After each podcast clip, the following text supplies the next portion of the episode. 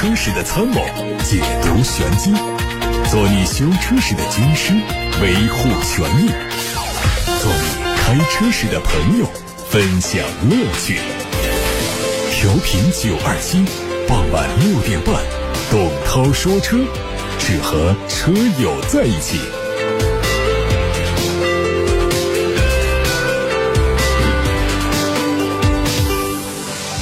各位好，欢迎在下班的路上听董涛说车，我是董涛。关于选车用车的问题，现在我们一起来探讨。打电话给八六八六六六六六，或者是通过董涛说车同名微信公众号留言到直播间。看新闻，重庆、武汉两地政府部门日前率先发布了自动驾驶全无人商业化试点政策。从八月八号开始，在武汉市经开区和重庆市永川区的特定区域内，就可以打到全无人的自动驾驶出租车。国内各主要城市竞逐自动驾驶第一城的赛跑，在过去几年里一直在加速。不完全统计，已经有北京、上海、广州、深圳、重庆、长沙等四十多个省市积极出台相应管理办法或者实施细则，从道路测试、载人测试、示范运营到无人化等多个阶段开展积极探索。重庆、武汉这次实现全无人商业化政策突破，在这一轮政策赛跑中赢得了一定的先机。而各大城市积极的政策推动，也将在更大的范围内起到标杆示范作用，推动更多城市政策落地，加速中国自动驾驶的发展。日前，最后十八辆宝马 i3 在德国工厂正式完成了交付，标志着 i3 正式停产。在它八年半的生命周期中，总共销售了二十五万辆。作为最后的十八辆车，宝马也为它们进行了特殊的涂装，以表达致敬。所有车型的外观都采用了电镀金色涂装，并且在车顶采用了黑色，形成双色搭配。宝马 i3 于二零一三年正式推出，并且在二零一四年进入到中国。起初有纯电和增程两个版本，售价四十五万元起。随后在二零一八年完成了中期改款，取消了增程版。来到二零二二年，纯电动三系正式继承 i 三这个名字。目前只有一个版本，售价三十四万九千九。它的 CLTC 工况下的续航里程是五百二十六公里。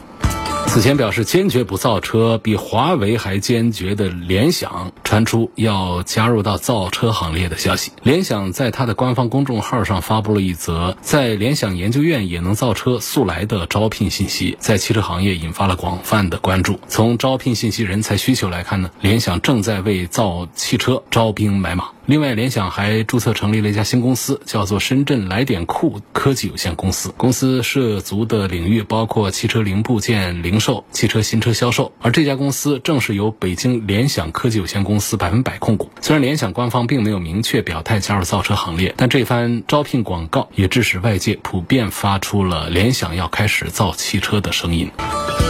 新一代的梅赛德斯 MG C43 旅行版现身国内，预计未来会进口到中国。这个车在今年四月底正式发布。因为目前新一代的 MG C63 还没有发布，所以它将是现款 C 级当前所能提供的最强大的型号。动力方面用的是 2.0T 发动机和48伏电机的结合，零百加速时间4.8秒钟。值得一提的是，这款发动机第一次采用了来自 F1 的电子涡轮增压技术，可以大幅度的减小涡轮迟滞的现象。海外媒体还拍到了一组凯迪拉克全新 SUV 的路试照片，它计划在2024年底正式推出，可能会成为 XT4 的纯电动替代版，并且可能在同年在中国开启投产。路试车的前脸估计会采用新能源车独有的封闭式的格栅，两侧是跟凯迪拉克锐歌相仿的 LED 头灯，车尾整体造型也和锐歌高度相仿。网上还有一组丰田全新凯美瑞的外观照片，实车最快在2024年亮相。图片上看到前脸用了大尺寸的熏黑格栅，两侧有分体式大灯组，车窗的边框还有外后视镜侧裙都做了熏黑，车尾换装和全新皇冠相同的 LED 灯组，上方加进了一个小尺寸的扰流板，相比现款是更有运动气息。在国内中型轿车市场，凭借着均衡的产品力和丰田品牌的溢价能力，凯美瑞销量一直保持着领先。这次曝光的全新凯美瑞将会是家族中的第九代，更加年轻时尚的外观设计，应该会吸引更多年轻消费者的关注。2023款的领克零一正式上市了，三款配置的价格区间从十七万九千八到二十万六千八，外观延续了领克零一混动版的设计思路，车头标志性的分体式灯组还是辨识度最高的地方，车尾配上了全新款的贯穿式灯组，下方保险杠造型也有改变，银色底护板和前包围形成呼应，内饰几乎没变，以黑色为主色调，根据车型不同提供了金色和银色的缝线，车机系统用的是高通骁龙的 SA 八幺五五，响应速度更快，操作更流畅。动力方面，全系用 2.0T 的发动机配八速的手自一体变速器。奇瑞官方更新了瑞虎八特工版的售价，新款的售价是九万七千八到十一万零八，相比老款涨了两千。配置方面，特工版会搭配前双安全气囊，但是不会提供侧气囊和侧气帘。另外，在座椅调节、灯光配置、车窗控制、空调等方面都更加基础一些。不过也有提升地方，比如说仪表屏提升到了七英寸，同时还配了定速巡航。特工版继续提供五座、七座可选，用 1.5T 发动机，匹配六速手动变速箱或者是六速的双离合变速器。至于六速双离合是干式还是湿式，官方表示会随机供应。整体上从配置到价格，特供版还是入门的版本。根据汽车行业数据预测公司 AFS 的最新数据，截止到八月七号，因为芯片短缺，今年全球汽车市场累计减产量约有三百万辆。这个机构预测说，到年底，全球汽车市场的累计减产量会攀升到三百八十二万辆。根据 AFS 的统计，目前北美地区已经减产了大约一百零六万辆汽车，并且超越了欧洲，成为今年芯片供应危机中受到影响最大的地区。此外，今年来看呢，南美地区已经累计减产了十二点五七万辆汽车，超过了中国地区的十二点一五万辆。高性能汽车品牌一直热衷于和制鞋商推出合作联名款。前几天呢，迈凯伦和 NBA 进鞋品牌 APL 就发布了一款联名款的跑鞋。这款定位高端的跑鞋在造型上吸取了来自迈凯伦空气动力学造型和塞纳的座椅设计的创意，鞋身配色和外包装设计也加进了大量的迈凯伦元素。据了解，这款跑鞋将会在 APL 位于意大利、中国香港和阿联酋的多个门店销售，一些网络平台也会获得一些配额。迈凯伦的粉丝们用真金白银支持迈凯伦度过疫情难关的时候，这就到了。日前，阿维塔科技正式发布了全球第一款情感智能电动轿跑 SUV 阿维塔幺幺，以及联名限量版的零幺幺，公布了全系价格、车型配置以及权益，并且开启了第一批十城体验中心和体验空间运营。阿维塔幺幺全国建议零售价：超长续航双电机奢享版四十点九九万元，长续航双电机奢享版三十六点九九万元，长续航双电机版三十四点九九万元。阿维塔十一是。诞生于全新一代智能电动汽车技术平台 CHN 的首款作品，凝聚长安汽车、华为公司、宁德时代各自领域的优势赋能，具备新架构、强计算、高压充电三大特征，带来随性奢华的智能驾驶体验，以强大的产品力领跑智能电动汽车的新赛道。各位刚才听到的是汽车资讯。各位，接下来的时间我们互动，回答大家的选车用车问题。我们先看看通过董涛说车同名微信公众号发过来的问题。有位网友说：“我如果置换新车，现在的车多处需要补油漆，然后有一些凹陷需要做钣金，那么我要不要先钣金油漆搞得漂漂亮亮的，再去做置换？”其实我觉得没有必要，只要没有大伤，就是表面油漆的这种磕碰的话，基本上不太影响着咱们的总体的成交价格，因为这是看到的我们车的没有被美颜、没有被。被 PS 过的原始的样子，所以收车的人会更加的相信他的眼光一些。如果你把它里里外外收拾的漂漂亮亮的，可能还有更多的掩饰性。所以看它的本色，这车值多少钱就是多少钱。而且本身呢，你做这个钣金油漆啊，还得再花钱。那么这些收车的收去了之后，他们再做的话呢，其实费用会比你成本会更低一些。从这个角度，我觉得完全没有必要做，因为它不是大伤的话呢，就是表面的这种油漆啊，它其实不太碍事儿。会不会影响交易的价格呢？会稍。稍微的有一点影响，但是呢，这个幅度基本上是可以忽略不计的。因为这个车呢，如果原版原漆一点磕碰都没有，这是很难做到的。而如果这个车上做的特别的光鲜光亮的话呢，这个到二手市场上去，如果在内行眼里的话，它不一定是说就比那些有点磕碰的。卖出更高的价格，所以我的意思呢，其实就是原汁原味的是什么样就是什么样，直接到市场上去。而且你做这种置换的话呢，是到哪里？是到 4S 店去做置换。4S 店其实也不是要收车，4S 店也是和二手车商来合作的，他们比你更有办法把这个车收拾得更漂亮。所以实实在在的这个车是什么样就是什么样，拿到店里去做置换。下面问，魏牌摩卡48伏和比亚迪宋 PLUS 电麦，从后期的使用成本来说呢，哪一台更值得推荐一些？再就是有没有二十万左右的混动车的推荐？二十万。左右的混动车其实比较多了，比亚迪家里的还是最值得看一些。那么跟摩卡的四十八伏比的话呢，摩卡也有混动，这个四十八伏呢它不是混动，叫轻混。实际上现在四十八伏已经比较普及，也就是一个纯燃油车，可以这么讲了。因为它四十八伏实际上它起到的节油的作用是很有限的，只是在低速的时候它能够让发动机的低速。速的扭矩表现更好，参与了我们起步阶段的动力输出，让发动机的这种涡轮迟滞能够减小一点，所以低速开起来感觉更顺畅、更有劲儿一点。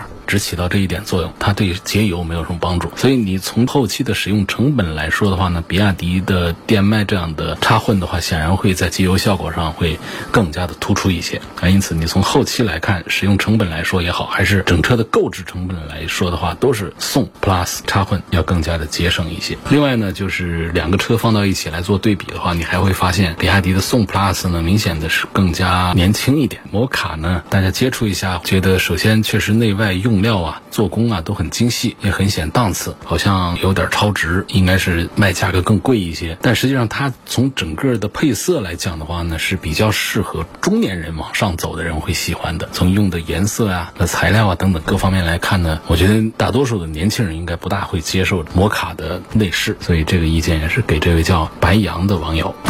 下面有个朋友问这个宝马叉一和 Q 三的对比，这也是一个老话题的对比。老话题对比呢，我们隔一段时间再说一下也不妨，因为毕竟都是一线的热卖车型。那宝马的叉一和 Q 三，如果说是讲空间的话呢，叉一是胜出的。为什么呢？它首先就是这个叉一，它主要的打的这个卖点就是。车内的空间，但是我们要注意一点，车内空间不一定就绝对能够带来更好的舒适性。以这个差异为例来说啊，你会看到它的腿部空间确实是大一些。通过这个车身的造型偷出来的空间，让我们腿部的空间呢特别的大，比叉三都还大，跟这个叉五差不多大的一个后排的空间。但是呢，这空间因为是偷出来的，所以呢你会感觉到总觉得不对劲。比方说它的坐垫就特别短，所以你拉开车门，我们的眼睛一般看哪儿呢？就是它的坐垫的前沿跟前排的靠背之间。的空间距离觉得特别的大，但是我们往往容易忽略的就是这个坐垫，如果坐短一点、坐窄一点、短一点，它也会给你带来这样的视觉感受。坐上去你就会发现，小孩就无所谓了，大人坐上去的话，这个大腿这个承托是不够的，因为它缺了一块，比其他车型是短了几公分。如果把这几公分的坐垫儿把它做宽之后，它的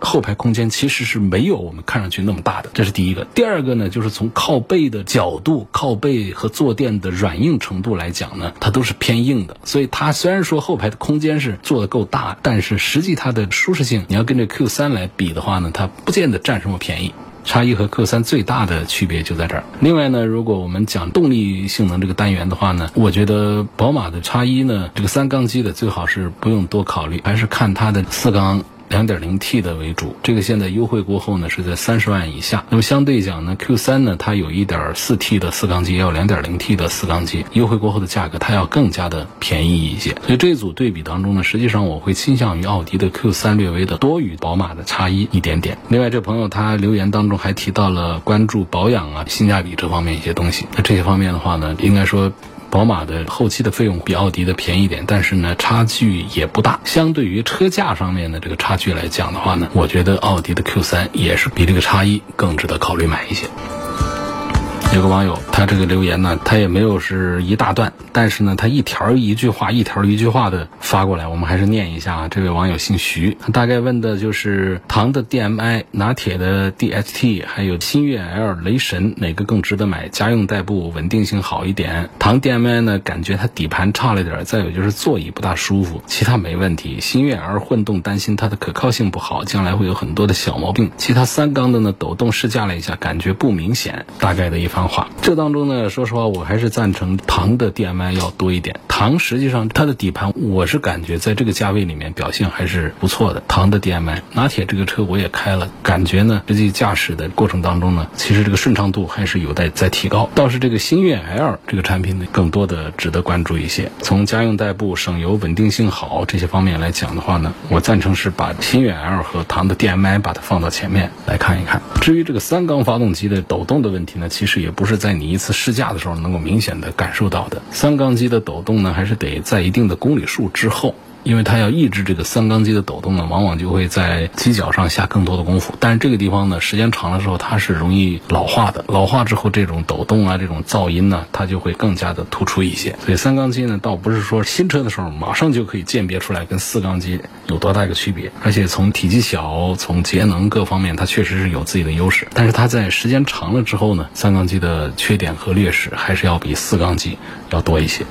有位网友问，在哪里买二手车最靠谱？这个问题我也一直在关注。你在网上买的话呢，网上那几个 A P P 平台早期的宣传做的比较大，大家上去之后发现还是一回事儿，该坑该蒙的都有。然后呢，到二手市场上去的话呢，还是得考验我们车主或者说准车主自己的经验，不然的话呢，还是容易上当受骗。所以整个的在二手车的交易当中呢，它远远不像我们四 S 店的那么的透明、那么的规范、那么的讲诚信。所以这个市场就是这样子的，就极少数的这个二手车经销商是非常讲究诚信的，是做的比较好的。大多数的呢，就是还得看人下菜。所以这一点，你让我来推荐说哪一个二手车市场比较靠谱，这个真是不好说的。性价比、保值率、操控性方面对比一下凯迪拉克的 ST 六和奔驰的 GLC，性价比肯定奔驰 GLC 算不上一个了，保值率还是不错的。操控性方面呢，奔驰的 GLC 也说不上话了。跟凯迪拉克 ST 六在一块对比，我觉得除了品牌豪华各个方面要强一点之外，其他的从车本体来讲的话呢，还是都不输凯迪拉克的 ST 六。大指挥官和汉兰达该怎么选？那肯定是汉兰达呀。吉普，我在节目当中播资讯的时候也介绍过，现在在中国的形势是很糟糕的，就整个的在中国的生产工厂啊，这个合资公司啊这方面，现在都面临着巨大的挑战。所以这样的车我们拿到手上之后，可能会是很大的优惠打折拿到手上，那么后期在维修、在保值各个方面，我们遭遇的麻烦都会比较大。所以就因为这一点，且不谈这个车本身的故障啊各方面，跟丰田的汉兰达没有办法来做对比。其实也不是说汉兰。达这个车就各方面有多好，我试驾汉兰达，我对它印象可真是不大好。只是你拿这个汉兰达跟大指挥官放一块来做推荐的话，那就一票否决，直接把大指挥官给灭掉了，因为它这个生产工厂现在在中国遭遇严重的困境。看看来自八六八六六六六六大家的问题。张先生说，二零一七年十二月份买的两驱风尚版的 SUV，开了九万公里，自动挡一点五 T 的，我的车变速箱渗油，要换油底壳垫子，问这算故障还是正常损耗？算故障。正常来说应该是不会渗油的，所以这还是要做维修。但是关心这是故障还是正常损耗呢？对于一个一七年买的车来说，已经不太重要了。一七年到现在已经过去了五年，而且公里数已经跑了九万公里，这个就是在我们的这个自费维修的范围当中了。于先生说：“我的轩逸是一九年买的，跑了三万多公里，现在胎面有裂纹，问这要紧不要紧，需不需要换？那就得看是多大的裂纹。一般来说，小的裂纹呢，轮胎这一九年到现在也是三年了，它也属于一个正常的一个现象。因为轮胎它就是个橡胶制品呢，时间长了，我们停的地方晒太阳晒多了，或者说我们经常走一些有腐蚀性的液面的地面的话呢，轮胎橡胶就会受到影响变硬啊，或者怎样的，那么胎。”面上或者胎侧上就布满小的裂纹，这时候这轮胎的性能和强度呢会有小幅度的下降。所以如果是很细小的这种裂纹的话呢，不要紧啊，我们正常跑没有什么问题。但是如果裂纹比较大的话呢，还是要注意不要上高速，然后有条件在室内的话呢，还是把它给换掉。你要如果说是很深的裂纹的话，你，在室内也都不要跑了，因为这时候轮胎已经严重老化，已经失去了橡胶本来该有的性能了，继续使用就会存在很大的安全隐患。轮胎的使用期限一般也就是一个三五年的样子，那出现这个轻微的裂纹也是正常。那超过五年的话呢，轮胎本身就已经出现严重老化了，所以它就不用看是不是裂纹很严重。为了保证行车安全的话，都应该及时的把它换掉。所以为了延缓轮胎的老化速度呢，我们还是应该注意一些方面，比如说日常。停车尽量的停阴凉地方，防止轮胎被暴晒时间太长。第二个，停在干净的路面上，定期的清洗轮胎，避免一些污染物来腐蚀轮胎。然后呢，还有一些好的这个轮胎蜡呀这样的美容产品，也可以延缓轮胎的老化速度。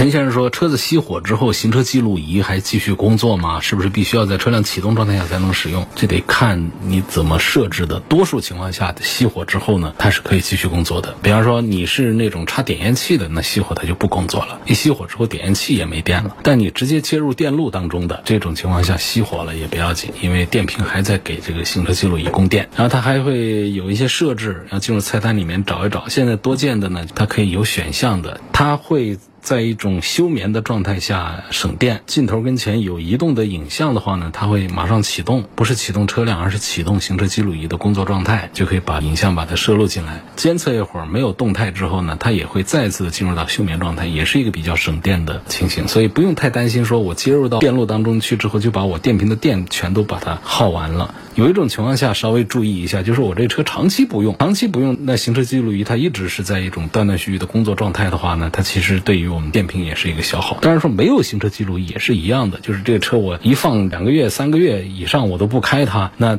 整个车辆的电路当中其实也是有少量的电流在流动、在使用的，所以这个电瓶的电也会自然的消耗掉。这个其实跟行车记录仪本身也是没有关系的。所以我认为我们装行车记录仪来记录我们车辆行驶当中的状态，来为我们有一些安全问题来提供证据的话呢，我觉得这个重要性还是更大一些，不用太多的顾虑它对我们电瓶的消耗。制造我行车记录仪的厂家已经考虑到了对电瓶的损耗、对电量的消耗这方面会有哪些缺点，所以它在软件当中是有相关的设定的，不用太担心。国产宝马 X 五、平行进口的 X 五在配置、售后政策、质量方面有什么区别？配置方面的区别，那个国产的配置是要略高一点，然后就是在尺寸上呢，国产的 X 五呢做的是比较大一点，然后还有就是关于各个国家不同，那么在有一些这个安全配置上呢，平行进口的跟国产的它是有一些区别的。在售后政策方面的话呢，平行进口这边也得是依照国家汽车三包法规的规定来，谁销售谁负责。其实大的政策面上是一样的，但现在我们大量的平行进口车商呢是没有自己的售后车间的，所以他们还是通过买保险呢，或者是购买服务的形式让大家到店里去做售后，会有一些区别。比方说保的这个部件呢，各个方面它还是有范围的。国产的在四 S 店体系当中的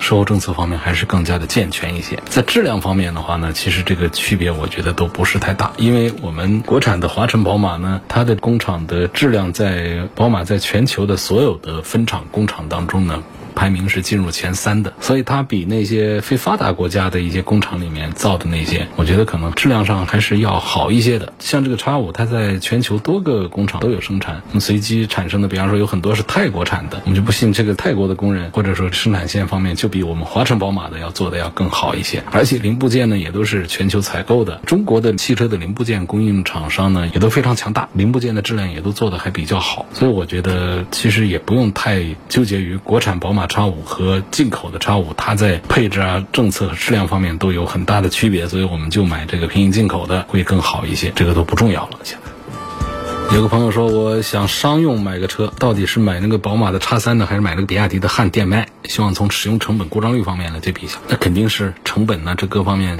汉的 DMI 要低一些，它整车价格是二十几万的车，一个叉三它比这个 DMI 贵多了。不过你偏商务用途的话呢，这个叉三怎么看都像是开着一个私家车在接待朋友。SUV 有多少人会拿它纯粹的作为一个单位的一个商务用车呢？一般还是轿车会多一点。但是从这个比亚迪汉的品牌和车的形象来讲呢，它也不像是一个商务用的一个车。不过呢，它因为这个 DMI 对于单位用车公里数比较大、油耗开支比较大的情况下呢，DMI 确实是使用成本上比叉三是要强一些的。再加上它是一个正规的一个三厢轿车的一个形象，所以我推荐作为商务用途，这位朋友的话呢，我会赞成比亚迪的汉 DM-i 多过于赞成宝马的叉三。仅对于你这个提问来说，并不是像所有的朋友都这么在推荐这句话。有个网友在“懂涛说车”微信公众号后台提了一个这样的问题啊，我们一起关注一下。他说：“我总觉得这个锂电池的安全性还是有疑虑，想问一下下一代电池的解决方案大概率会是什么电池？”目前这个观点还是比较一致的，固态电池，就是相比现在的。锂电来说。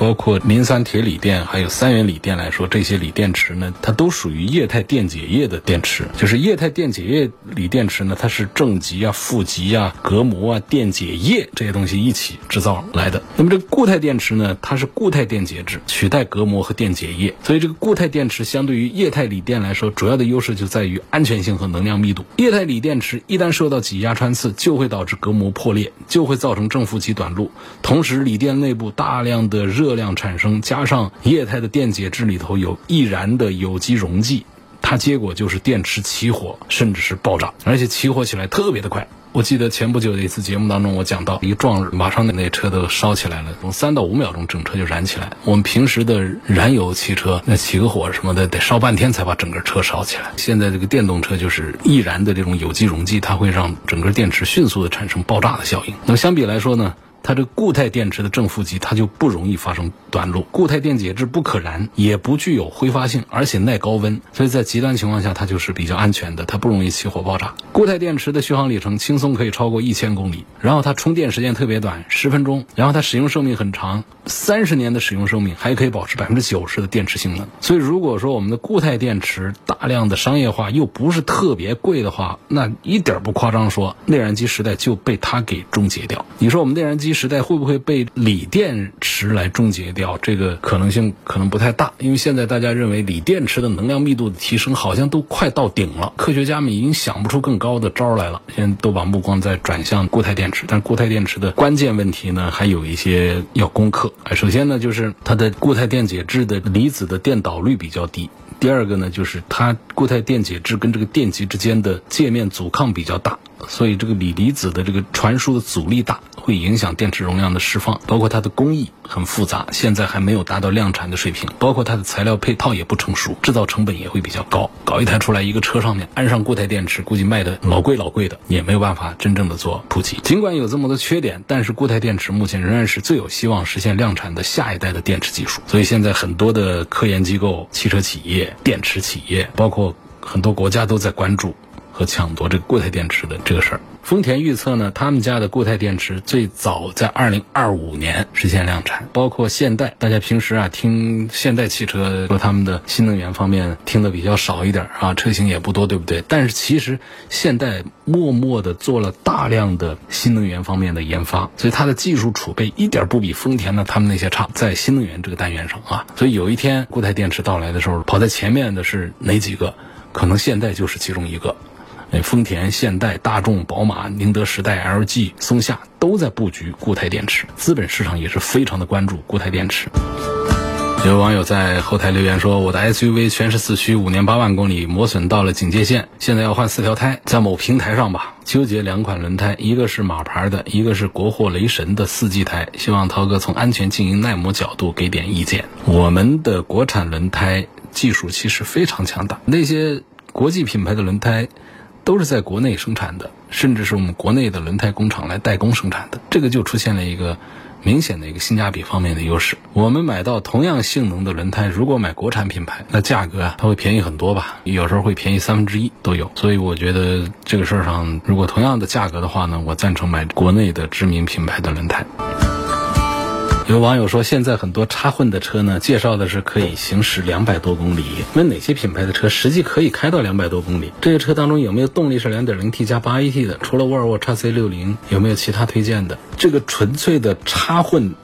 当中的纯电动能够跑到两百公里的，那确实是比较少的。常见的现在比较多的在一百一。其实决定纯电续航的，其实难度不再大，主要在于成本，就是说它给这个车。配多大块电池？你别说两百公里，配的电池足够大的话，这跑到三百公里、五百公里都是有可能。但是这个车辆的配重显然就会失衡，一般来说做不到。我们现在混合动力当中的纯电动的续航里程能够跑到两百公里以上的是凤毛麟角，是特别少。我有印象是有，但是是谁家里我不大记得了。你像这个沃尔沃 x C 六零显然不是的，x C 六零的这个纯电续航是很短很短的，只有五六十，这是不及格的水平的。现在我们说你起码得个八九十公里。到一百公里的纯电续航才可以，所以这个车显然就不是了啊。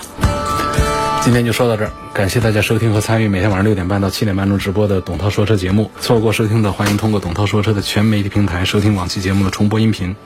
他们广泛的入驻在微信公众号、微博、蜻蜓、喜马拉雅、九头鸟车架号、易车号、微信小程序梧桐车话等等平台上。每天晚上六点半到七点半，我们继续在这里说车。